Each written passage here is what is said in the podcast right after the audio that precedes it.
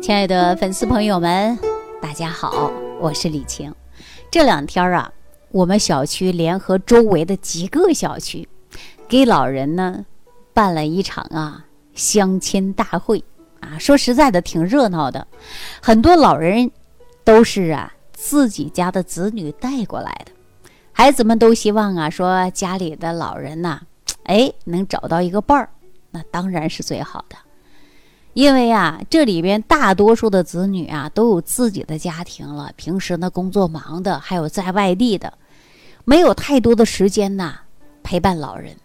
那现在老人还有一个习惯是什么呢？就不想啊到外地去。比如说家里的女儿嫁到外地了，或者儿子在外地成家了，你去吧。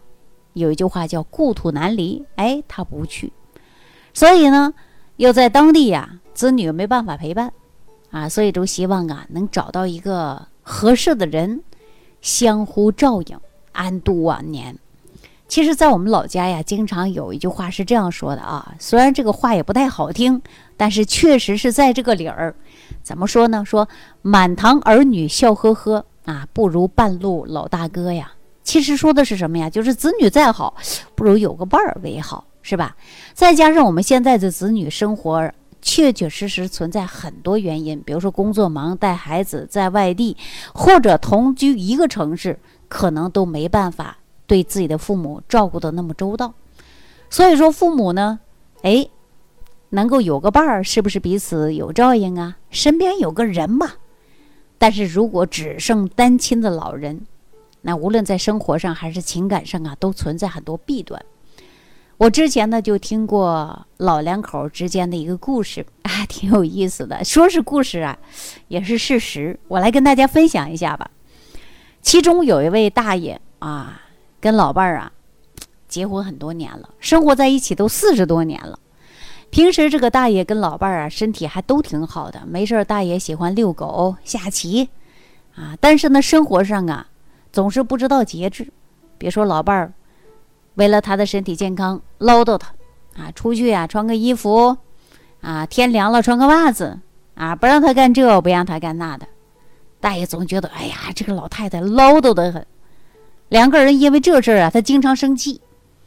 大爷就不希望有人唠叨他。可是有一天呢，闺女，啊，结婚了，之后呢，怀孕准备生孩子了，这怎么办呢？伺候月子谁呀？当然就是娘家妈呗，那没办法，老两口啊说生活四十多年了没分开过。哎呀，这说呀，闺女要生孩子了，哎呀，老伴儿去给她照顾照顾挺好。想着想着呀，这大爷开心的不得了。哎呀，老伴儿一走，没人管我了，我想干啥干啥，就像小孩儿一样，感觉自由了。大家知道吗？说这伺候月子是一一天的事儿吗？不是啊，两天吗？不是啊，一个月吗？不是。这小孩一出生啊，就离不开人了。这老伴儿走了，第一个星期感觉还挺好的，哎，开心呐。第二星期啊，这总是感觉到浑身不舒服，说也没有明显的症状啊。但是呢，这个大爷总是感觉不对劲儿。慢慢的呀，他开始慢慢想老伴儿在身边呢。哎，早上有饭吃，哎，晚上有饭吃，衣服脱了有人洗呀。哎呀，想想啊，他开始知道老伴儿在家的日子多好啊。可是大爷呀，他。爱面子，不能直接说想老伴儿了，还 说自己身体不舒服。老伴儿一听，哎呀，赶紧回来了。怎么样啊？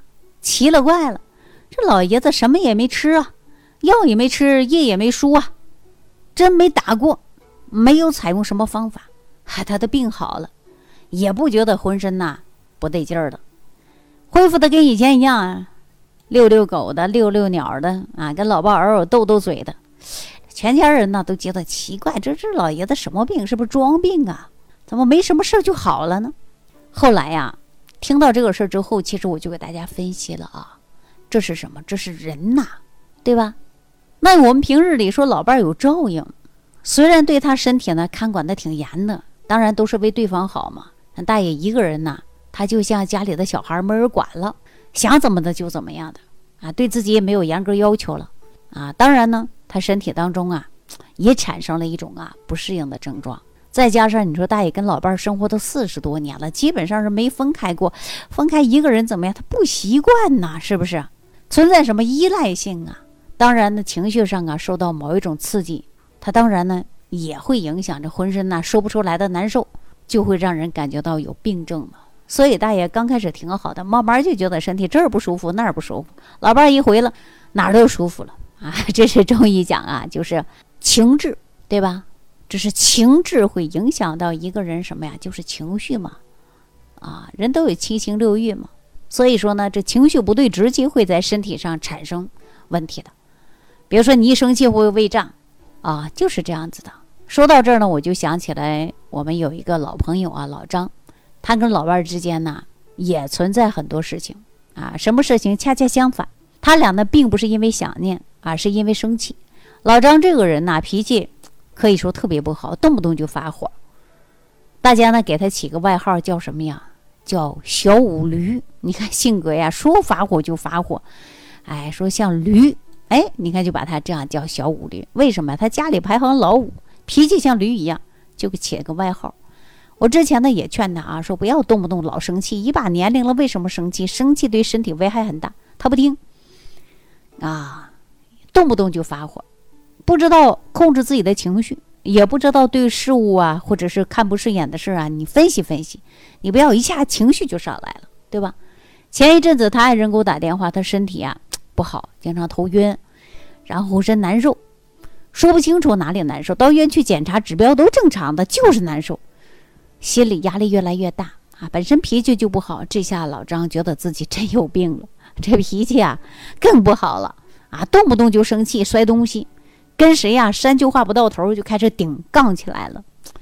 然后呢，他家人就给我打电话，想让我呀去给他开导开导，开导开导。我们为什么呀？说哎，这心情不好，找人倾诉一下，也许就好了。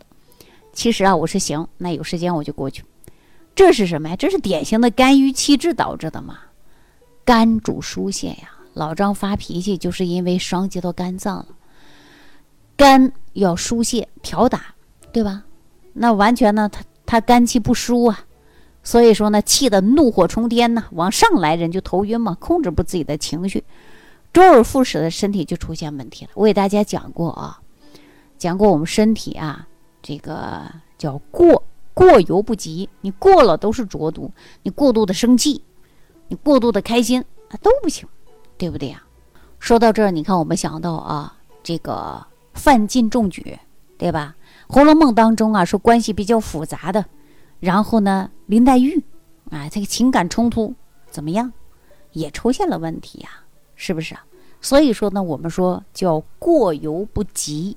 所以在生活当中啊，你脾气过度的火爆啊，过度的抑郁啊、烦躁啊，这都是浊毒，对吧？都会影响到身体。所以说呢，肝气亢奋也是浊毒的表现。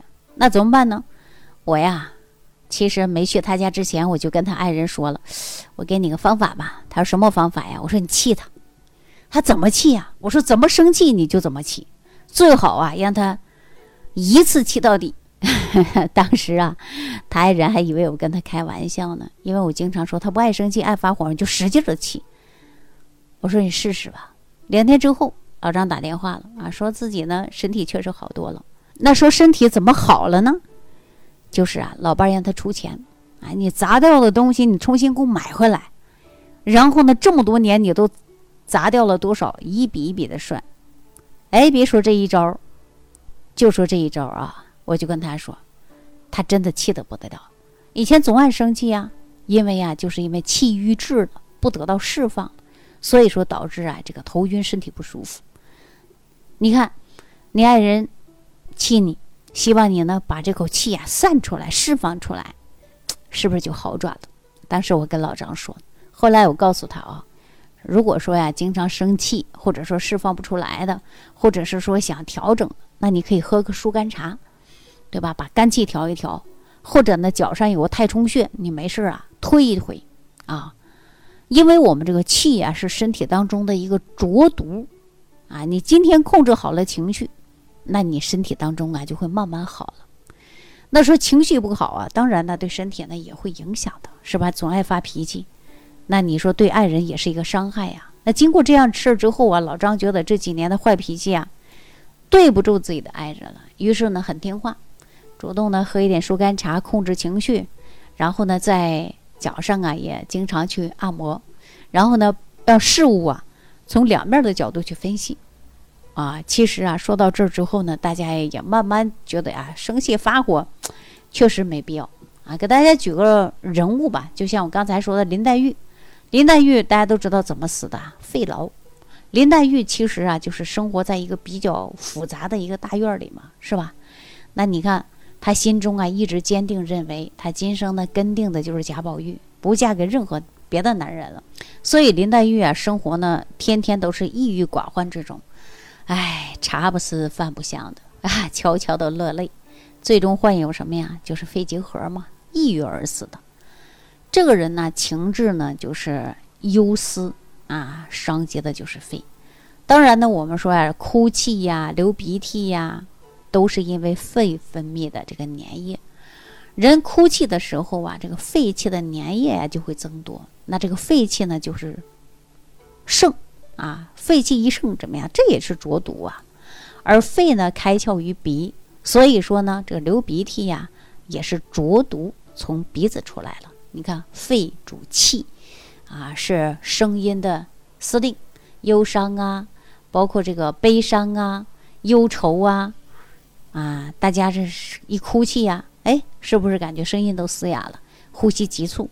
中医讲到肺主皮毛，所以说呢，忧愁会使人呐面部皱纹增多，甚至产生各种各样的身体上的疾病的问题。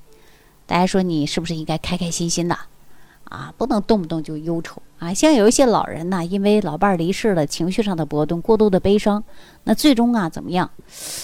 一半儿走了没超过几年，哎，另一半儿走了，是吧？需要调节的就是情志。首先呢，要把情感呢。啊，好好的把握起来，就像我们节目一开始我说的，有一些子女啊，带着自己的老人啊去相亲。说实在的啊，这种做法呀，我呢还是比较赞同的。老了就应该有个伴儿嘛，说少年夫妻老来伴儿嘛。那人年轻的时候啊，对这句话呢感悟不是很深刻。可是人到古来稀的时候啊，没有了人约黄昏后的浪漫。也没有了待月西厢下的潇洒，儿女不在身边了，渐渐的呀，就领悟的老伴儿的重要性了。伴，伴字啊，你看不像有一些人认为啊是形式上的伴儿，对吧？而是种种的细节上来看啊。首先呢，就是吃伴儿，人每天呢必经的无非的就是吃喝拉撒睡嘛。说到吃，我想问问大家有没有这种感悟啊？如果说你一个人，你就随便对付。有没有这种想法？随便对付，对不对？但如果呢，你又是两个人呢？你不吃，你会想到另一半吃不吃，然后你就会精心准备。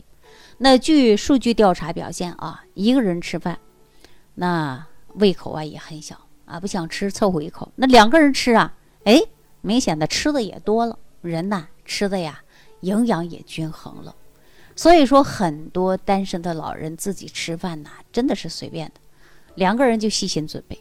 说到这儿啊，其实还有一个粉丝啊，我给大家说说他的故事啊。其实啊，还挺让人感动的啊。他的爱人呢说，这个牙不好，每次啊都要吃柔软的、容易消化的食物。哎，首先呢都让老伴儿先吃，那自己成了老伴儿的垃圾桶。说老伴吃完之后他再吃，凡是有登高的家务啊，老伴儿一律不做啊，因为说他的爱人呐这个血压高，然后呢身体啊又比较胖，不宜做这样的活动。但是呢，他总是感觉作为男人呢，他力气大啊，外出买米呀，重的他都包办了。这他的爱人呢也比较细致啊，洗菜呀、洗碗呐，这些呀都是由老伴儿来自己操持。两个人一来二去的家务啊，那真的是处理的井井有条。重活男人，细小的女人啊，就是这样。看起来不怎么重要，但是啊，生活当中啊，确实是一个调味剂。那我也赞同啊，老人确实是需要找个伴儿的。那在情感上啊，是一种补充，无形当中对身体呢是有益的元素。那日常生活当中啊，呃，老人已经啊过了大半辈子了，操心的事儿啊也是操不完的。有的时候啊，应该为自己想一想了，要学会啊，没事呢出去玩一玩，走一走，哪怕你广场舞呢你也跳一跳啊，对老人的身心健康都有帮助的。老人呢可以说是啊，时间是越来越少了，也可以说时间不多了。时间呢，随着年龄啊，可能是过了大半辈儿的。年轻的时候呢，操劳大半辈子了，对吧？但这个时候呢，不用工作了，闲暇时间更多了。